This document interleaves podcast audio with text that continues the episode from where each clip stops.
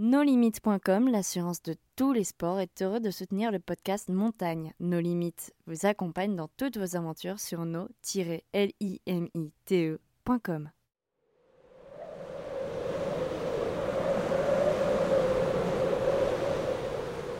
Montagne, la série audio des aventures alpines.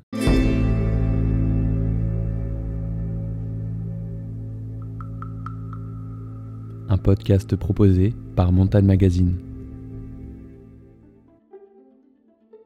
Au cœur de l'Himalaya indien, le Changabang et ses 6864 mètres brillent tel un diamant, une beauté qui ferait presque oublier son histoire tragique. En effet, en 1997, alors que plusieurs cordées tentent l'ascension par la face nord, un alpiniste est emporté par une avalanche.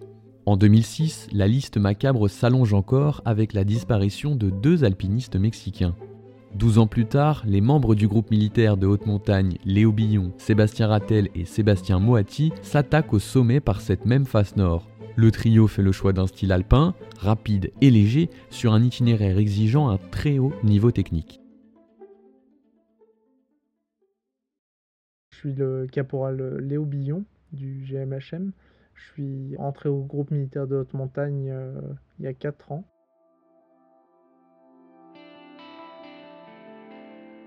J'ai commencé la montagne avec mes parents qui avaient une pratique euh, personnelle de la montagne, dont mon père a été guide de haute montagne. J'ai été au groupe Excellence du CAF pour euh, développer mes compétences euh, en alpinisme.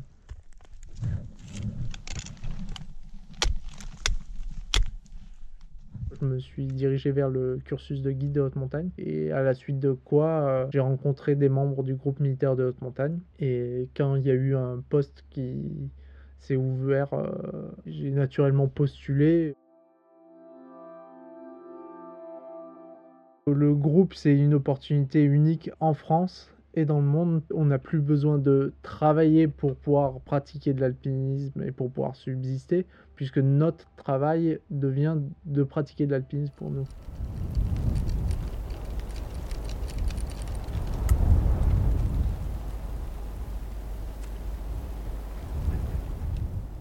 Mois après mon entrée au groupe militaire de haute montagne, on cherchait un projet d'expédition. Nos critères de sélection, c'était de la technicité et euh, introduire de l'altitude.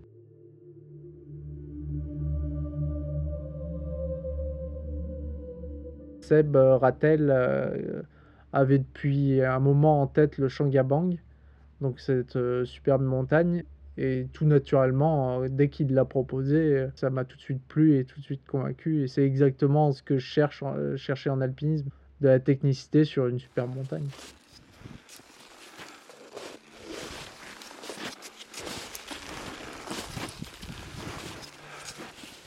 Donc on va installer un camp de base qui a 4-5 jours de la première route. Et à partir de ce camp de base, on est allé au pied de la face poser un camp de base avancé pour pouvoir repérer la, face et euh, pouvoir commencer à s'acclimater.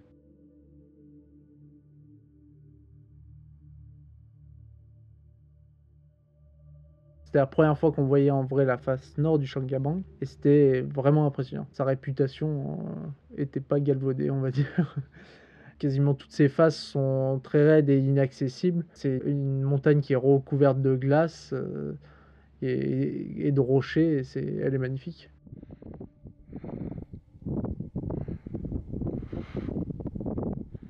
Sur la phase d'acclimatation, on a décidé euh, de gravir un petit col qui était très enneigé et compliqué à atteindre. En plus, on s'est pas très bien acclimaté parce qu'il n'était pas l'altitude souhaitée, il était à seulement 5008. On n'avait pas encore établi euh, notre choix précis sur quelle face on voulait gravir, quelle euh, ligne on voulait choisir. Donc on a passé deux nuits à Stockholm, ça nous a permis d'avoir une bonne vue sur la face nord et en plus une vue sur la face ouest. Et du coup de pouvoir choisir notre ligne en ayant toutes les cartes en main. On a choisi la face nord parce que la face ouest a été plus difficile d'accès et beaucoup, beaucoup plus raide en fait, et beaucoup plus dur techniquement.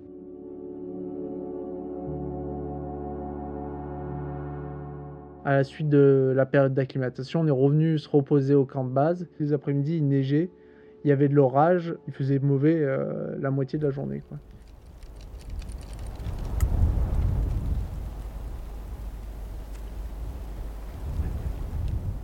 Notre routeur météo, au bout d'une semaine, euh, nous a annoncé une potentielle fenêtre météo pour pouvoir tenter l'ascension. On a décidé de la saisir, donc on a commencé à monter dans le mauvais temps euh, à notre camp de base avancé où finalement on a encore patienté une journée parce qu'il avait beaucoup trop neigé, nos tentes étaient complètement recouvertes sous la neige, la face euh, était balayée par des petites avalanches, il fallait attendre que les conditions soient, que, se calment un peu sur la montagne. Et donc le créneau qui était déjà court, c'est d'autant plus réduit.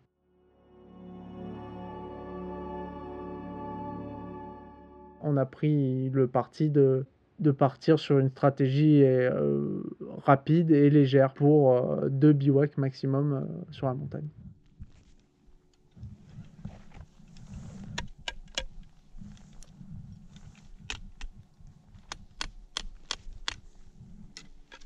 C'est assez naturel de, de, se passer la main dans chaque passage qui convient le mieux à chaque membre de l'équipe. Donc euh, Sébastien Motti qui commence sur les, les parties en glace vives et, et, pas très raides nous amène au pied de la difficulté de la journée où là je reprends la main.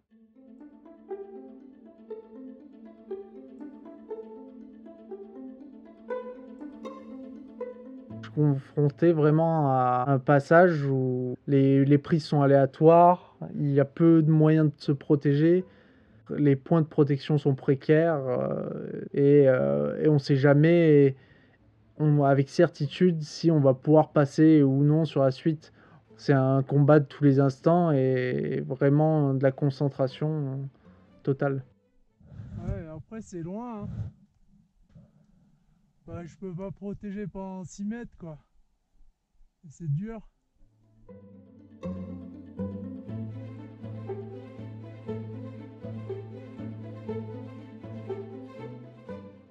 À la suite de ce passage, c'est euh, on se retrouve confronté à une grande pente de glace qui est peu dure techniquement, mais euh, extrêmement physique. Dans toute la longueur, il n'y a pas un endroit pour se reposer, pas la moindre petite marche.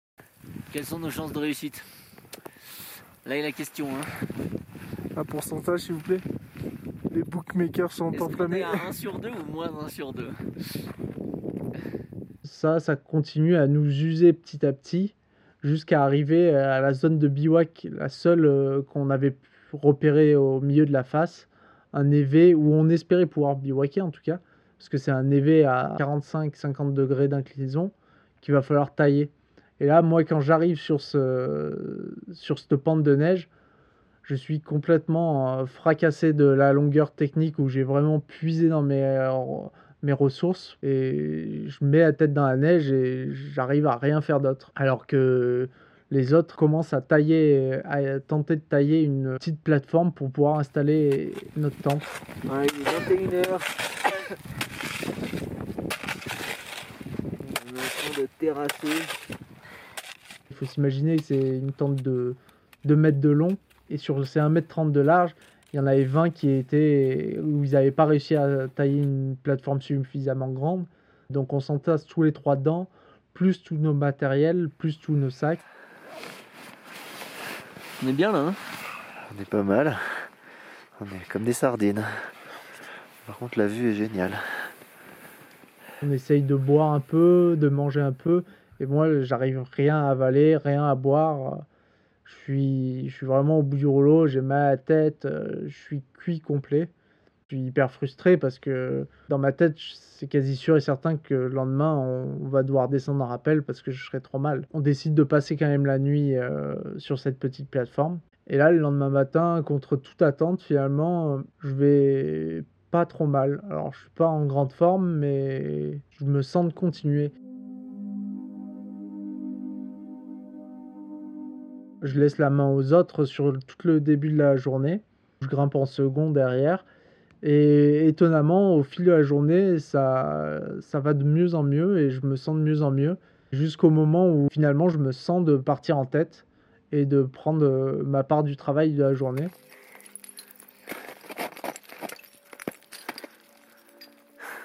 on est en fin de journée, il commence à neiger.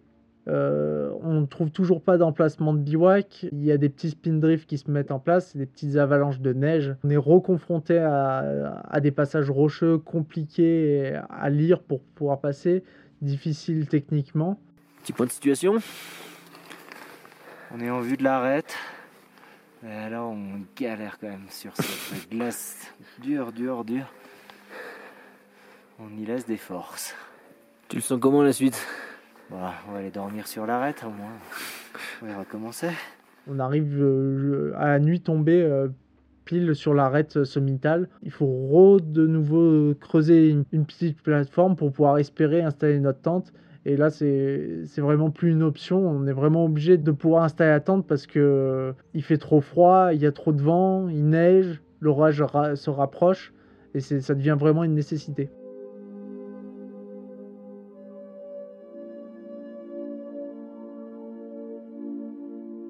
On arrive euh, dans la petite tente sur la sur l'arête, on se fait de l'eau et une soupe. Je bois cette, euh, cette soupe et euh, trop vite.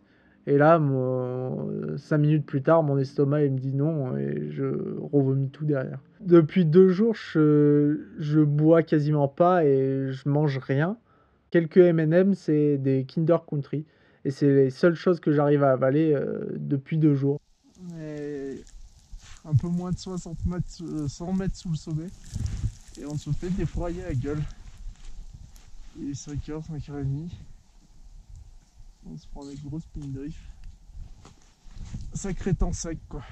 Du coup, le troisième jour, quand on se réveille euh, de cette nuit qui a été quand même mouvementée, on, on a fait déjà deux grosses journées sur la montagne, euh, un bivouac à 6006, et là on est tous les trois bien, bien entamés physiquement, on voit le sommet qui est, qui est tout proche, à 200 mètres de dénivelé, mais c'est une longue arête peu technique, mais tout en traversée et où on va avoir du mal à se protéger, il va falloir évoluer en corde tendue. Et, et en fait, ça va se révéler aussi très physique parce que c'est seulement 15 cm de neige qui recouvre de la glace vive et très dure en, dessous. Et là, ces 200 mètres, ils, durent une éternité.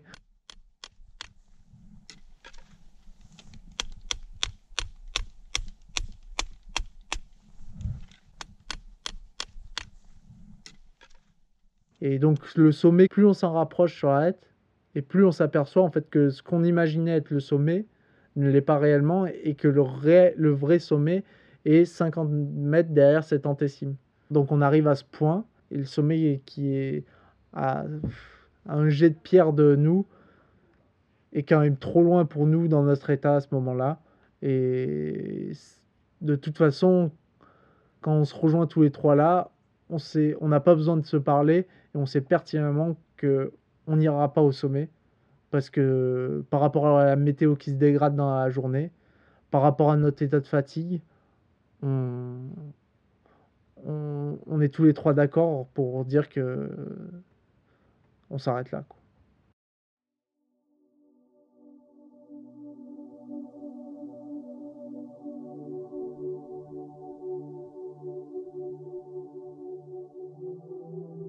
Quand j'arrive enfin sur cette petite crête et que je re- rejoins les deux SEM, j'ai un regard pour le vrai sommet qui est juste là, à portée de main.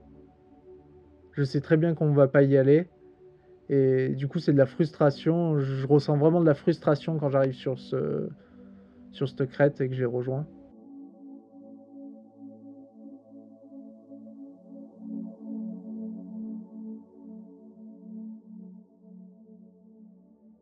On est quand même content d'en- être arrivé là.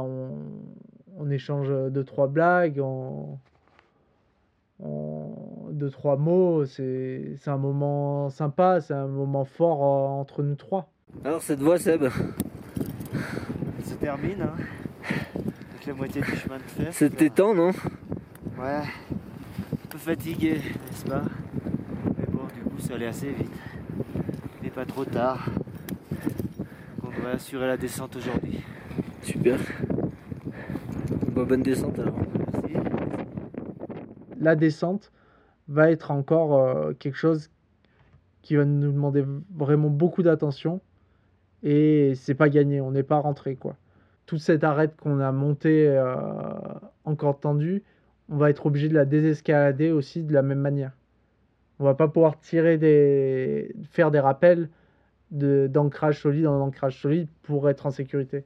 Donc ça nous prend vraiment beaucoup de temps de le faire correctement pour pas risquer de tomber comme euh, les premiers ascensionnistes l'avaient fait. Ils étaient tombés en face sud et par chance ils s'étaient arrêtés sur une petite banquette neigeuse avant de basculer totalement dans, dans le vide.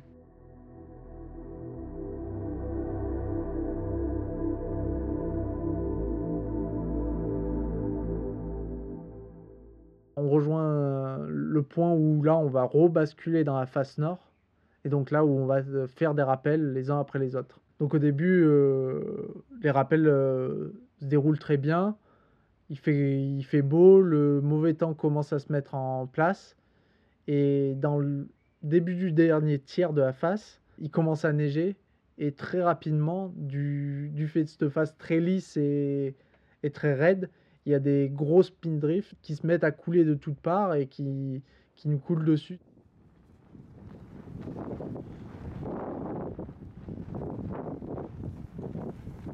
On descend à aveugle, on est dans le brouillard, on voit plus le pied de la face, on voit même plus celui qui descend en rappel.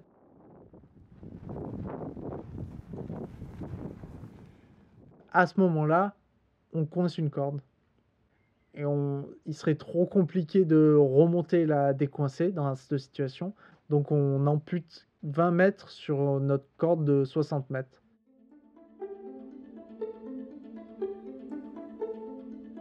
On est complètement perdu dans cet océan de, de brouillard et de neige qui tombe de partout. Et ça coule, et ça coule, et ça coule.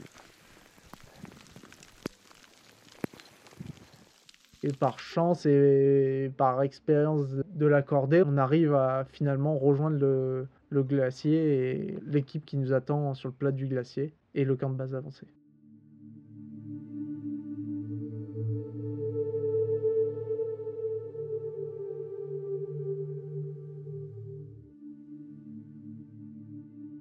En termes d'alpinisme, assez froidement, c'est un échec en fait notre ascension du fait qu'on ne soit pas allé au sommet. En fait, c'est assez peu discutable, c'est un fait. C'est un fait dans les règles induites de l'alpinisme. Et... du coup, la frustration que j'avais sous le sommet, j'ai continué à traîner après. Et... Mais c'est quand même une expérience qui m'a fait beaucoup réfléchir du coup sur mes motivations, sur ce que j'aimais en fait euh, dans ma pratique et, à relativiser certaines choses. Donc euh, cette frustration, elle venait vraiment de ce que ça représentait socialement, la réussite ou l'échec, quelle reconnaissance on, ça engendrait ou que ça engendrait pas du coup. Et finalement, ça m'a fait relativiser cet aspect.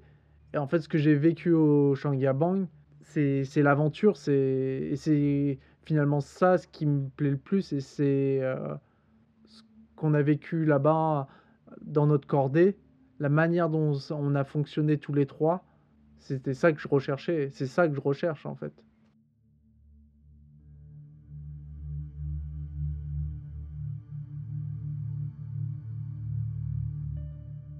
Finalement, de ne pas avoir bouclé la boucle sur les critères de l'alpinisme, c'est une part indéniable de la satisfaction que je pourrais en tirer, mais ce n'est pas tout. C'est pas tout. Donc je suis hyper content de ce que j'ai vécu euh, au Changyabang.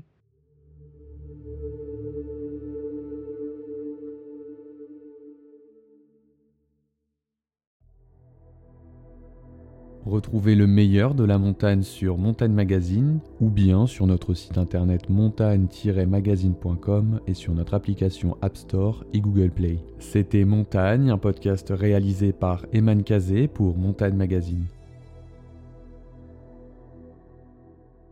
NoLimites.com, l'assurance de tous les sports, est heureux de soutenir le podcast Montagne. No Limites vous accompagne dans toutes vos aventures sur no-limite.com.